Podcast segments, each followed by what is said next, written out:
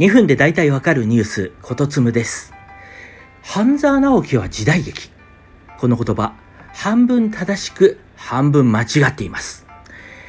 昨日の第3話の平均視聴率は23.2%、初回から右肩上がりです。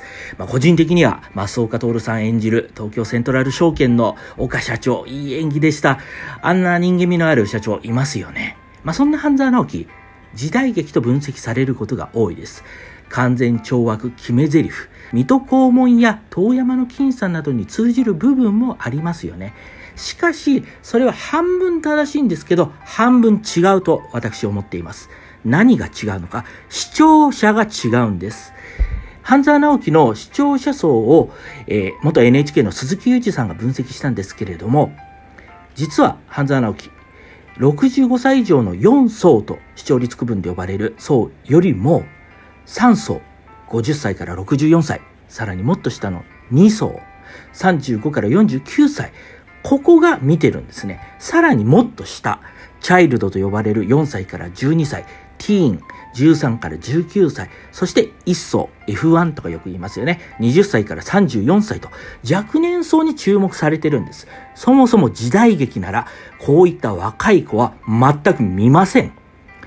ちなみに、えー、高視聴率で終わった木村拓哉主演の BG、実はこちらは F3 と呼ばれる女性の50歳以上に強固に支えられているドラマ。そこに、えー、M3、男性50歳、えー、まあ、特に50代前半の男性に支えられていました。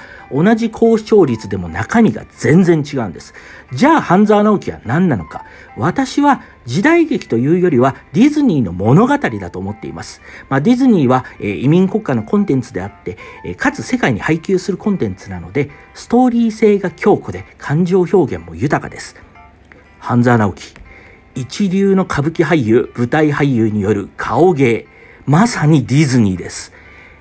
ある知り合いが、半沢直樹はネットフリックス向きだよと言っていたんですけれども、まさにその通りで、世界レベルで受けるハリウッドのコンテンツだと思っています。なので、半沢直樹のヒットはもっと日本の制作者たちは胸を張っていいのではないでしょうか。